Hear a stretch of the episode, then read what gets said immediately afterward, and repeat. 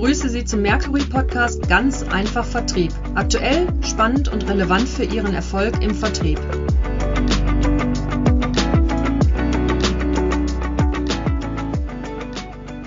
Mein Name ist Matthias Huckemann, Geschäftsführer von Mercury International und ich freue mich sehr zu unserem neuen Podcast Ganz einfach Vertrieb erneut, denn Jan war schon mal hier, Professor Jan Wieseke vom Sales Department der Ruhr-Universität Bochum als Gast begrüßen zu dürfen. Vielleicht ein paar Worte zu Jan Wieseke. Er ist Lehrstuhlinhaber und lernt als Gastprofessor an, an weiteren renommierten Universitäten. Für die Praxisnähe, und das ist ein ganz wichtiger Punkt, seiner Lehre erhielt er die bundesweite Auszeichnung als Professor des Jahres. Weiterhin zählt er zu den Top 4 Vertriebsforschern weltweit. Wir haben vor einem Jahr ungefähr, also Mai letzten Jahres, äh, zu dem Thema Sales Profit Share bereits in einem Podcast diskutiert und haben dann aber auch den Hörerinnen und Hörern versprochen, dass wir das Ganze noch ein bisschen vertiefen. Beim letzten Mal ging es um die Erkenntnisse zu Wirkungsketten, die den Vertrieb optimieren helfen und dabei versprechen, dass die Profitabilität nachhaltig gesteigert werden kann. In der Zwischenzeit hatte ich das große Vergnügen, in gemeinsamen Projekten den Wert dieses Ansatzes äh, für den Vertrieb besser zu verstehen und dabei gleichzeitig zu helfen, das anzuwenden. Also, lieber Jan, wir werden heute äh, zum einen nochmal den Ansatz ein bisschen weiter vertiefen, dann aber auch den zweiten Teil deines Werkes durchleuchten, indem du Sales und Strategie zueinander finden lässt. So, zunächst, lieber Jan, danke, dass du zu einem weiteren Austausch uns zur Verfügung stehst. Aber ein Werk, in das du und andere von der Ruhr-Universität Bochum mehr als 1000 Stunden Lebenszeit investiert haben, lässt sich eben nicht in einem 15-minütigen Podcast abhandeln. Deshalb die erste Frage. Welche Erfahrung konntest du mit dem SPC-Ansatz äh, bisher in der Praxis sammeln? Wie reagiert eine Vertriebsorganisation, wenn du mit so viel Struktur und Checklisten starten willst. Ist das dann so als weltfremde Wissenschaft wahrgenommen worden oder sieht man da auch irgendwo die Bodenständigkeit, die man benötigt für Vertriebsmanagement? Ja, also Matthias, vielen lieben Dank für die Einleitung und äh, ja, äh, wunderschönen guten Tag aus Bochum. Und erstmal, es waren ja nicht nur 1000 Stunden Lebenszeit, das, das wäre wenig. Wir haben das tatsächlich so ein bisschen mal nachvollzogen, sondern wenn du das richtig gut machen möchtest, musst du mindestens 10.000 Stunden investieren und das sind definitiv gewesen. Hast du eine Null drangehängt, das ist weitaus mehr, du hast recht. Ja, na klar, ne, also und zwar locker, ne? also da, mhm. da kommst du, auf so eine Zahl kommst du schnell, weil es hat ja einen Prozess gegeben, sieben Jahre Buchschreiben, aber ja, ähm, in den Jahren Jahren vor dem Schreiben des Buchs ähm, war es weltfremde Wissenschaft, zumindest aus Sicht der, der Projektpartner, die wir hatten. Wir haben es ja immer wieder, es kommt ja aus der Idee, wie schaffst du es, ein Check-up des Vertriebs zu machen mit zwei Zielrichtungen. Entweder wo finden wir Wachstumspotenziale oder wo finden wir Margenpotenziale. So, und das haben wir versucht aufzusetzen und sind da am Anfang in den Workshops gnadenlos gescheitert und haben immer wieder versucht, so was ist jetzt die beste Reihenfolge der Fragen, die du stellen musst und was sind die besten Ampelsysteme, die du bauen kannst. Klappt das von Anfang an? Nein. Und dann kannst du immer auch sagen, ja, das, das, ist, das ist die Schuld der Wissenschaft. Aber wir haben es ja immerhin gemacht. Also das heißt, wir haben das dann verfeinert und, und im nächsten Workshop gemerkt, gemerkt, es klappt der erste, zweite Schritt gut, der dritte klappt nicht, bis dann eben ähm, dieses, dieses Rahmenkonzept mit zwölf Leitfragen rauskam. Und ähm, die sind tatsächlich, ähm, kann man sich ja dann denken, nicht nur in unserem Kopf entstanden, sondern immer wieder durch die Schärfung mit den Unternehmen. Und das haben wir mit, muss man ja sagen, es gilt nur für B2B-Branchen. Es gilt nur für Unternehmen, die eine komplexe Kundenlandschaft haben, also nicht für Quasi-Monopolisten, was es ja auch gibt, haben wir auch festgestellt, da, da mhm. funktioniert das Konzept, macht das Konzept, macht der Aufwand keinen Sinn. Und auch nur für Unternehmen, die auch eine menschlich lebende Salesforce haben, entweder im, im Innendienst und oder Außendienst. Das heißt mal mehr als, sagen wir mal, 10, 15 Leute, die auch Kunden bearbeiten.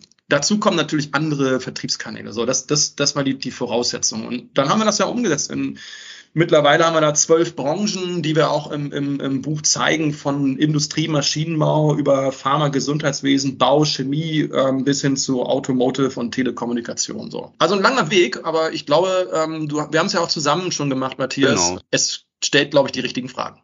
Absolut kann ich nur bestätigen. Und du sprichst ja auch von Detektivarbeit. Das klingt nach Details und, und, und auch eben Arbeit. Aber vielleicht können wir noch mal zu, zu Beginn äh, den Zuhörerinnen und Zuhörern ganz kurz die wesentlichen Elemente des äh, SPC-Ansatzes erläutern. Weil das liegt ja schon ein bisschen zurück auch und, und ja. das macht sicherlich Sinn. Also die, ähm, der Ansatz ist nicht von der Managementmaßnahme, die ich ähm, mache, zu den Ergebnissen zu denken, sondern hinten bei den e Ergebnissen anzufangen. Wie ich eben sagte, mhm. definiert, was wir uns anschauen sollen. Geht es mehr um Wachstum oder mehr um, um Marge, Kostenziele? Daraus abgeleitet die Detektivarbeit, wie du richtig sagst, wo finden wir erstens in der Kundenlandschaft die größten Hebel, um entweder das Wachstum oder die Margenziele zu erreichen? Und da haben wir ja auch gemeinsam in den Workshops immer wieder auch gesehen, ist eine Menge Detailarbeit zu machen, bei welchen Kunden und diese Strukturierung zu machen, das denn zu heben ist. Nächster Absolut. Schritt wäre dann, wenn, wenn das glatt ist, die Vertriebsstruktur dagegen zu spiegeln. Also mit welchen Kanälen können wir denn bei welchen Zielkunden entweder die Wachstums- oder die Margenziele erreichen? Klingt einfach, ne? Aber das mhm. mal aufzusetzen, wo haben wir denn den Außendienst? Wo haben wir den Innendienst? Wo machen wir Hybrid Selling auch durch den Außendienst? Wo wollen wir das einsetzen, um mehr Kontaktpunkte und gleichzeitig mehr Effizienz zu kriegen? Und wo bringen wir andere Kanäle rein? Ne? Und wenn wir das haben, definieren wir für die, die die teuerste Ressource sind, Innendienst, Außendienst, die Idealprofile. So. Und daraus, wenn man das einmal durch hat, leiten sich dann Managementmaßnahmen ab. Zum Beispiel, hey, wir müssen die Struktur anpassen und vielleicht auch die Vertriebskapazität mhm. ein Stück weit umschichten. Ne? Das wäre sozusagen einmal von, von rechts, von den Ergebnissen gedacht, bis hin zu den Managementmaßnahmen. Jetzt haben wir aber ja noch einen Schritt mehr gemacht, der in den bisherigen Sales Excellence Ansätzen auch fast komplett fehlte. Das heißt, was wir in den Projekten immer machen, ist, dass wir auch mal die Umsetzung und die Hürden der Umsetzung überlegen. Also wenn wir sagen, wir wollen jetzt zum Beispiel mehr Innendienst für bestimmte Zielkunden einsetzen, weil wir mit, damit am einfachsten effizient wachsen können, dann heißt das ja auch, dass wir die Kunden dahin mitnehmen müssen, weil die vielleicht das gar nicht wollen. Und vielleicht will auch die jetzige Field Salesforce das nicht. Und schon sprichst du über Umsetzungshürden. Und dafür gibt es auch eine Kette, wo wir ganz genau schauen, welche Blockaden bei den Kunden und bei der Salesforce dem eigentlich entgegenstehen. Und insgesamt ergeben sich daraus dann eben zwölf Schritte, die du immer von rechts nach links, also von den Ergebniszielen bis hin zu den Managementmaßnahmen durchgehst. Ich weiß, das ist, ich finde es so mündlich so schwer zu erklären und deswegen sind so viele Abbildungen in dem Buch drin, um das zu visualisieren. Aber ich hoffe, dass es verständlich ist. Ja, das müssen letztendlich die Zuhörerinnen und Zuhörer entscheiden. Hm, aber es soll ja auch Appetit machen, sich auch mit deinen Werken auseinanderzusetzen, weil das ist ja nachvollziehbar, dass man jetzt nicht äh, in, in zwei Minuten den gesamten Ansatz erklärt, aber du hast ja die Eckpunkte, die entscheidenden gesagt, dass man also von rechts nach links, also wir starten nicht mit Managementüberlegungen, sondern wo wollen wir hin? Und dann durchläuft man deine zwei Wirkungsketten, die ja U und, und N-Kette genannt werden und da geht es auch zum Schluss um Umsetzung, was auch ganz wichtig ist. Und da gibt's eben ganz, ganz viele Checklisten mit, die einfach helfen, in einem strukturierten Weg dann letztlich deine Ziele zu erreichen. Ob das jetzt produktiver ist oder Wachstum ist, das muss man halt eben vorher festlegen. Vielleicht noch die letzte Frage zu, zu diesem, diesem Part.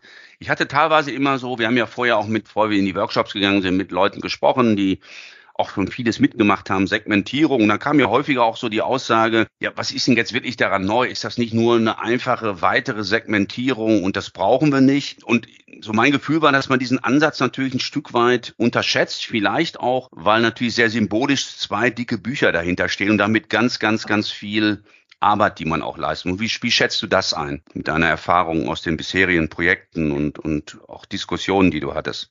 Naja, ich glaube, erstmal ist ja, muss es ein dickes Buch geben, um zwölf Schritte zu beschreiben. Darüber kann man ja diskutieren. Und deswegen werden wir jetzt bald auch mal Videos dazu rausbringen, die das ein bisschen vereinfachen. Aber, und zweiter Punkt ist das alter Wein in, in äh, neuen Schläuchen. Genau. Ich eigentlich schon, ne? Witzigerweise hat es das aber so in der Form noch gar nicht gegeben. Eine Segmentierung heißt ja, ich segmentiere nach Kundenbedarfen, Kundenbedürfnissen, beispielsweise nach, nach Industrien oder Use Cases. Das aber mal zusammengebracht mit der Priorisierung in ABC-Kunden plus Key-Account zum Beispiel. Und wenn ich dann frage, die, das Feld, was sich daraus ergibt, meinetwegen drei Branchen als Segmente und drei Prioritätsklassen, ABC ist drei mal drei, ist gleich neun, und sich die Spielwiese mal genau anzuschauen, Wisst ihr denn, wo ihr in den neuen Feldern am stärksten wachsen könnt? Wisst ihr denn, wo ihr welche Preise äh, vergebt, um vielleicht auch Margen zu optimieren? Da haben wir so häufig Antworten, die noch ein Fragezeichen haben, wo man dann sagt, wenn ihr das aber nicht wisst, ja, wie willst du denn dann ähm, zielgenau deine Ziele erreichen, wenn du Wachsen oder äh, Margenziele erreichst? Und schon kannst du sagen, das ist zwar jetzt eigentlich kein Rocket Science, ne, und darum geht's nämlich auch gar nicht, sondern es geht ja darum, den, den springendsten Punkt zu erwischen, da den, größten Bock umzustoßen, um ein Wachstums- oder Kostenziel zu erreichen. Und ähm, insofern ist das schon pragmatisch. Ne? Und wenn man dann sagt, super, das haben wir alles schon, dann gehst du zum nächsten Schritt und schaust, ob die Kanäle auch optimal drauf abgestimmt sind. So einfach ist das. Also es ist eigentlich ein Ampelsystem. Hast eine grüne Ampel, gehst zum nächsten Schritt. Ja, also ich kann das ja nur bestätigen, weil ich ja auch das Vergnügen hatte, damit involviert zu sein. Aber es ist eben auch ein langer Weg, der nicht mal eben in einem Workshop abgehandelt ist, sondern da passiert ja auch eine ganze Menge. Du hast es ja angesprochen, bis hin zu Organisationsformen, die sich ändern, Strukturen, Prozessen. Jetzt vielleicht nochmal äh, den Blick auf den zweiten Band, den, den es da gibt. Und da einfach die Frage, man, man schnauft dann durch und sagt, okay, jetzt, jetzt sind wir dem ersten mit den zwölf Checklisten gefolgt und haben uns irgendwie sortiert. Warum gibt es dann jetzt noch, wenn man das alles geschafft hat, einen, ich, ich sag's mal so, wie es ist, einen, einen zweiten Band von dir? Und, und ich bin ja froh, dass ich das erste einigermaßen hinbekommen habe in meiner Organisation. Ist das wirklich nötig? Perspektivenfrage. Ne? Wenn du äh, VP Sales bist und sagst, ich möchte, dass meine ähm, Business Units mal in Bezug auf Vertrieb optimiert werden, dann machst du die Sales Profit Chain und gehst in die Vertriebsorganisation mhm. rein. Wenn du aber sagst, wie ist das eigentlich mit meinen Geschäftsmodellen? Ja, bleiben die in Zukunft so? Sprich, mache ich he heute Produktgeschäft zu 85 Prozent und gehe vielleicht so zu 15 Prozent in Service- und Solution-Geschäft rein? Bleibt das statisch? Dann ne, ist ja alles gut. Ne? Wenn der Wettbewerb im Produktgeschäft mhm. nicht enger wird, dann musst du nicht weiterdenken. Wenn du aber merkst, oh, ich gehe immer wieder in neue Geschäftsmodelle rein, bringe immer wieder neue Produkte, aber vielleicht auch Lösungsansätze, Services, digitale Services zum Beispiel auch in, in den Markt rein, dann musst du ja Vertrieb neu denken. Das heißt, du musst dann eher die Frage stellen, ähm, noch eine Ebene drüber, äh, auf Vorstandsebene, welche Geschäftsmodelle werden wir in Zukunft haben? Deswegen ist das der erste Bestandteil im zweiten Buch. Und welchen, welch, welches Format von Vertrieb brauchst du eigentlich grundlegend dafür? Das ist eine mhm. Denkebene über, ich checke eine bestehende Vertriebsorganisation durch, hinzu für ein neues Geschäftsmodell oder ein bestehendes Geschäftsmodell brauche ich in Zukunft welche Form des Vertriebs? Ja, ähm, ist vielleicht beim klassischen austauschbaren Güter-Commodity-Geschäft überhaupt noch ein Außendienst notwendig? Ist vielleicht, ähm, wenn ich eine, äh, eine innovative digitale Lösung habe, dann ganz andere Form von Vertrieb mit ganz anderen Kompetenzen notwendig. Und dieser zweite Band verheiratet im Prinzip eine strategische Perspektive mit dem Vertrieb, was es leider auch noch nicht so gab. Und das war mir auch ein Anliegen, auch mal dem Vertrieb ein strategisches Gehör zu verschaffen. Weil ja alle eigentlich, ja, mit, mit alle meine ich so alle, die so in, in, in Geschäftsführungen denken, sagen, ja, Vertrieb ist das ausführende Organ. Und mhm. Vertrieb kriegt halt bei neuen Geschäftsmodellen sofort eine strategische Komponente. Äh, das klingt sehr logisch. Also da kommen eben dann auch deine Geschäftsmodelle dazu. Sind es noch die richtigen und welchen Einfluss hat das dann letztendlich äh, auf den Vertrieb? Kannst du noch was zu der Datenbasis des Buches sagen? Ich weiß ja, ja, dass ihr ja nicht irgendwo theoretisch irgendwo was zusammenschreibt, sondern immer wieder ganz viele Unternehmen mit einbindet, um einfach zu checken und, und auch Input zu bekommen. Ganz genau. Also die, die beiden Bücher zusammen haben ja eine Datenbasis von so über 4000 ähm, Unternehmen im Business-to-Business-Bereich und 100 Millionen qualifizierte Datenpunkte.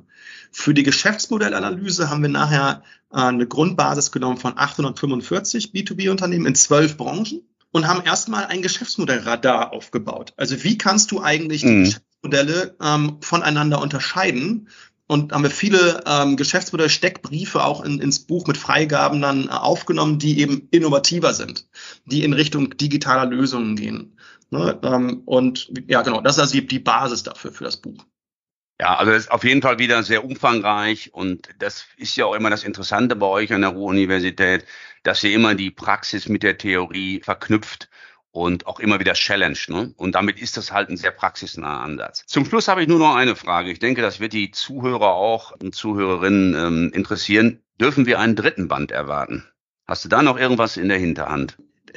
man soll nie, nie sagen. Ne? Aber ähm, ich habe es ja auch äh, vielen äh, Freunden, Mitstreitern, als ich das Buch denen geschickt habe, geschrieben. Das ist für mich so ein gefühlt schon ein Lebenswerk, weil ich ja, das ja. gefühlt nur einmal kann. Ich hätte Ideen für ein drittes Buch, aber du musst ja auch überlegen, wenn du sagst, es sind tatsächlich eben eh nicht die tausend, sondern eher zehntausend Stunden. Mhm ist das das, was ich als nächstes machen möchte und was vielleicht auch meine Familie als nächstes von mir sehen möchte. Und das lasse ich mal offen im Moment. Und ähm, vielleicht wirklich nochmal, ähm, ne, es scheitert eben ganz, ganz häufig im Vertrieb. Und Das, das sehen Vorstände oft nicht. Und wenn man denen mhm. aber sagt, es gibt sechs, alleine sechs Punkte, woran dein neue, neues Geschäftsmodell im Vertrieb scheitern kann. Und wenn nur einer dieser Punkte rausfällt, scheitert es. Egal, ob es mhm. die Vertriebsstruktur, die Kanäle sind, ob es die Kompetenzen im Vertrieb sind, ob es die Vertriebsführung ist, ob es die Vergütung ist, ob es der Vertriebsansatz ist oder das Lead-Management. Ne? Und ähm, das ist uns eigentlich ein Anliegen zu sagen, die Bedeutung des Vertriebs ist viel höher als manche, die den Abgesang singen und sagen, Vertrieb brauchen wir nicht mehr, wir, wir können das alles in digitale Kanäle schieben. Das gilt nur zum Teil. Es gibt mhm. so viele Bereiche, wo der Vertrieb strategisch wird und eigentlich ist so das, wir wollen das einfach in den nächsten Jahren noch weiter in die Köpfe äh, der Vorstände bringen und das ist eigentlich die nächste Aufgabe, statt irgendwo an einen dritten Band zu denken. Das ist ein hervorragendes Schlusswort, lieber Jan. Also erstmal danke, dass du dich meinen Fragen äh, gestellt hast. Ich finde es hochinteressant und wir haben so viel zu tun, um die vielen guten Ideen aus Band 1 und Band 2 sauber strukturiert zu bearbeiten und dann einen Schritt weiterzukommen im Vertrieb und dem Vertrieb damit letztendlich auch die Bedeutung zu geben, die ihm zusteht. Das hast du ja auch genau gesagt. Also nochmal an dieser Stelle herzlichen Dank. Ein letzter Hinweis für unsere Zuhörer und Zuhörerinnen. Ähm, am 27. April von 16 bis 17 Uhr findet unser nächstes Webinar statt. Auch das Thema ist hochaktuell, es, es geht um Inside Sales. Wie lassen sich kleine Kunden profitabel und professionell betreuen. Wir freuen uns, wenn Sie daran teilnehmen und sich mit uns in die Diskussion begeben. Weitere Informationen dazu finden Sie unter www.mercury.de.